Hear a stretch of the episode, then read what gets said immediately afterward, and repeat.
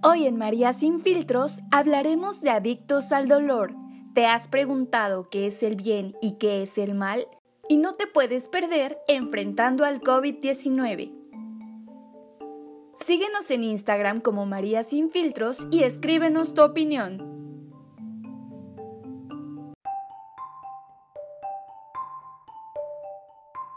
A veces me pregunto por qué nos acostumbramos a vivir sintiendo esa preocupación, ese dolor o sensación de que algo nos falta.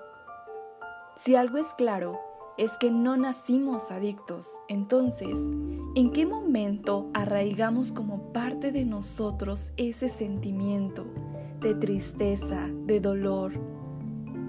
Que cuando alguien nos pregunta, ¿cómo estás? Simplemente respondemos, bien. Pero, ¿qué es bien? Hace falta decir más que eso. Pareciera que es más fácil describir aquellos momentos de angustia, de enojo, tristeza, que aquellos en los que de verdad el estado de bienestar sobrepasa un simple bien. Creo que ni siquiera lo mencionamos así cuando de verdad lo sentimos, porque usamos otras palabras para estar en un estado así, no es necesario pasar por alguna situación en particular, sino que es interno, física y emocionalmente. Incluso nos llegamos a sentir raros por no sentir esa tristeza o esa angustia, por no poder decir más, como si algo nos faltara.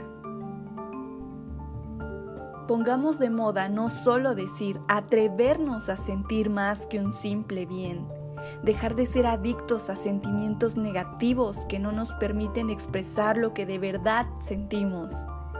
Porque tú y yo sabemos que detrás de ese bien no todo está bien. Aprendamos a reconocer lo que sentimos, lo que somos y lo que de verdad queremos. Muchas personas han formado como estilo de vida el sufrimiento, sin darse cuenta de que esta es solo una elección o incluso una condición de tal manera que cubre alguna carencia emocional. Pero vamos, estar en este estado no solo te frena, sino que te limita o aísla de tus amigos, de la gente que te quiere. Evidentemente, es todo un proceso de autoconocimiento, no es fácil, pero nadie dijo que lo sería. Para detectar estos patrones de angustia, enojo, tristeza, que nos llevan a querer sentir dolor, por la situación que sea.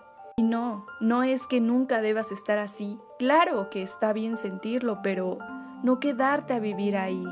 De lo contrario, te pierdes de disfrutar de lo que hay aquí y ahora. Detectar este estado nos permite ser conscientes de cómo nos sentimos y de qué podemos hacer con ello. Dale un lugar a ese dolor y vívelo las veces que sean necesarias porque gracias a estos momentos es que podemos conocernos mejor, podemos seguir creciendo, pero no hagamos de él un rehén para conectar con nuestra vitalidad. Hay mil maneras de conectar sin dolor, culpa y miedo. Aprendamos a pedir ayuda cuando la necesitemos y dejemos de ahogarnos en nuestro propio sufrimiento.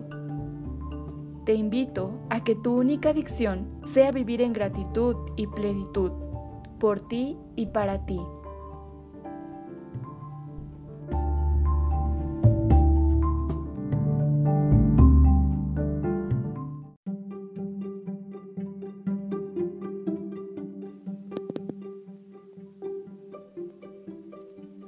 ¿Cuántas veces nos quejamos y decimos, ¿por qué a mí?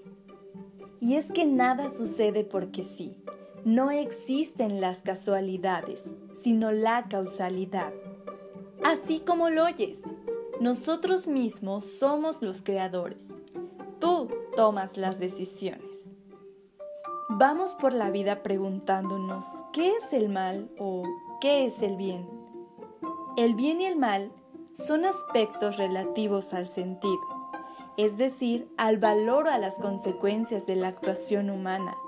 Son entendidos como lo que afirma el bien o lo que niega el mal, ciertas exigencias o valoraciones.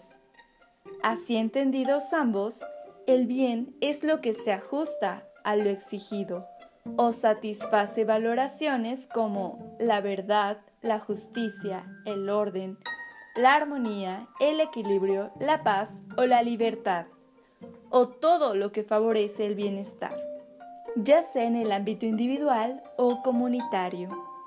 El mal, por su parte, es todo lo contrario a lo anterior.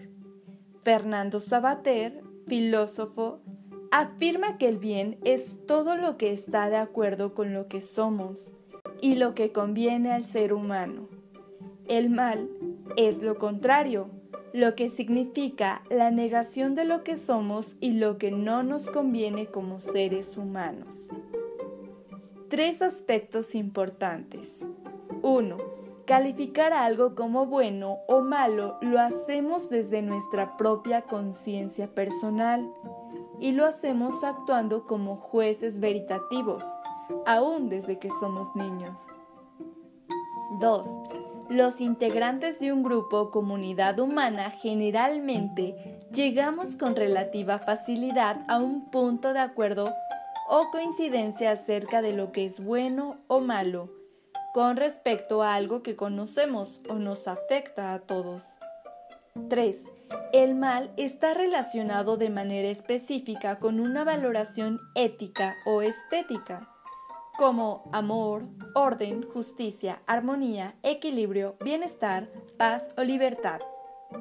No se define o describe en función de sí mismo, sino que se hace directa o indirectamente, por ser lo opuesto a algo que constituye la valoración positiva. Por ejemplo, el desorden es la carencia de orden, el odio es lo opuesto al amor, el malestar es la carencia o lo opuesto al bienestar, lo cual nos lleva a preferir el orden sobre el desorden, el amor sobre el odio, orientada con un sentido positivo, y esta noción es reforzada por nuestra capacidad valorativa.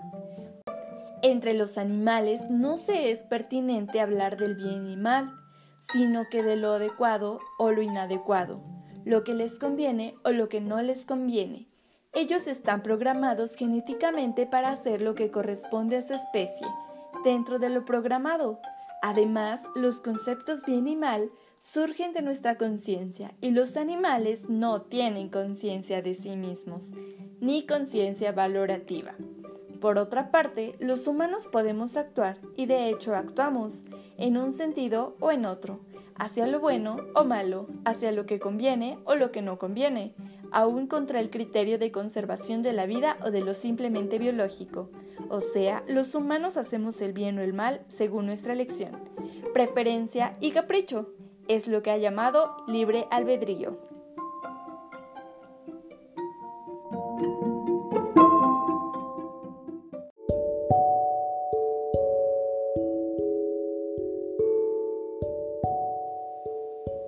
Enfrentando al COVID.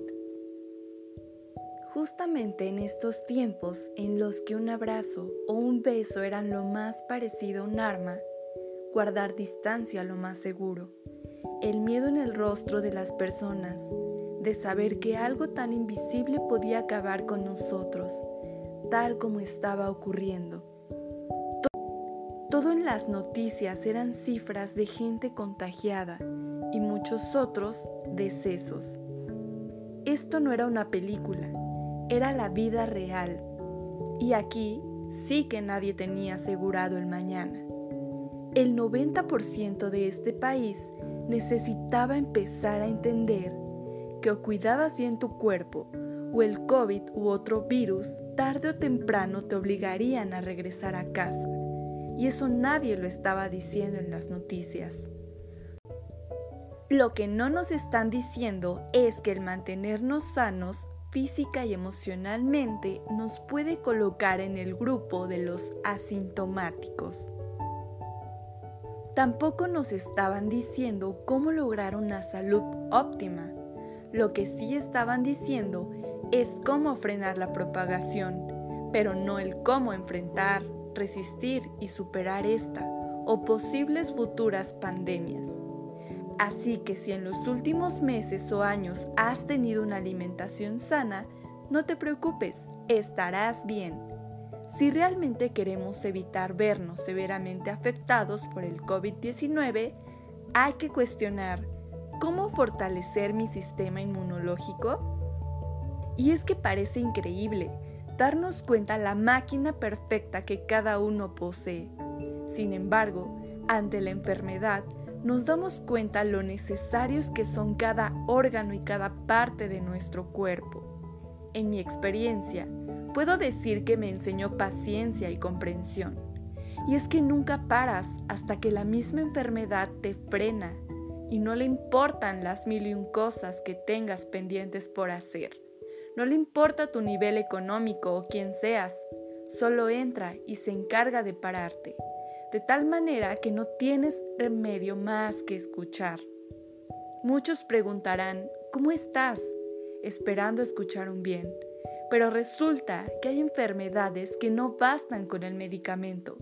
Se necesita del apoyo y del amor de tus seres queridos, pero lo más importante, el amor por ti mismo, porque al final es tu lucha, no importa qué tan decaído o tan triste, incluso lo débil que te sientas. Trata de aprender lo que esta enfermedad te está enseñando. Por mucho que tú no lo desearas, la vida es el día a día y la actitud con la que lo enfrentas.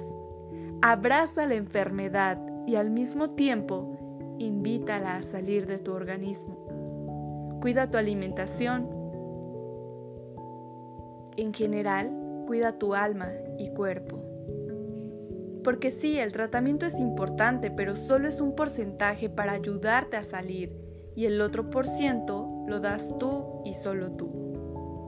Aquí algunas recomendaciones. Haz ejercicio.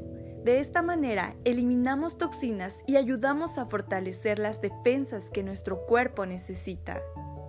Descansa lo suficiente. Solo así los órganos y químicos de nuestro organismo se restauran. Si fumas, evita hacerlo, pues las partículas de humo irritan y dañan los pulmones. Toma suficiente agua. Evita el estrés, ya que durante el estrés el cuerpo libera sustancias altamente tóxicas. Trata de crear pensamientos, emociones, actividades y comportamientos positivos que ayuden a sumar. Todas las emociones negativas, por el contrario, nos enferman, así que tú eliges.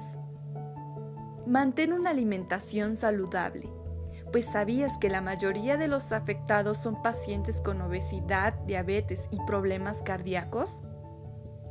Aumenta el consumo de alimentos ricos en vitamina C, Recuerda que un cuerpo alcalino rara vez se enferma.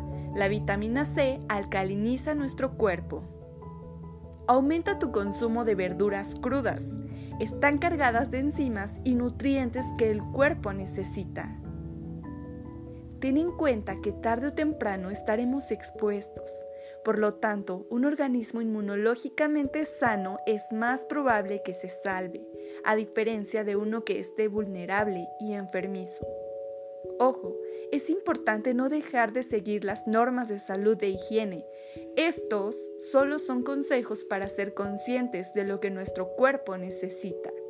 Hoy quiero decirte que no importa qué estés pasando, si te duele la cabeza, el cuerpo, si saliste positivo a COVID, ten fe y la certeza de que pronto estarás bien. Todo depende de que así lo desees, de que empieces a reconciliarte con tu cuerpo. Tómate el tiempo que necesites para sanar. No te presiones, no esperes pararte a la primera. Respira y deja que tu cuerpo haga lo suyo. Deja que el mundo siga girando. Pronto estarás ahí para comer ese helado que tanto te gusta o hacer lo que sea que quieras. Ánimo, que ningún virus o enfermedad sea más fuerte que tus ganas de sanar y estar bien. Recuerda elevar tus defensas, tu responsabilidad, eleva tu frecuencia, tu inteligencia corporal y mantente sano.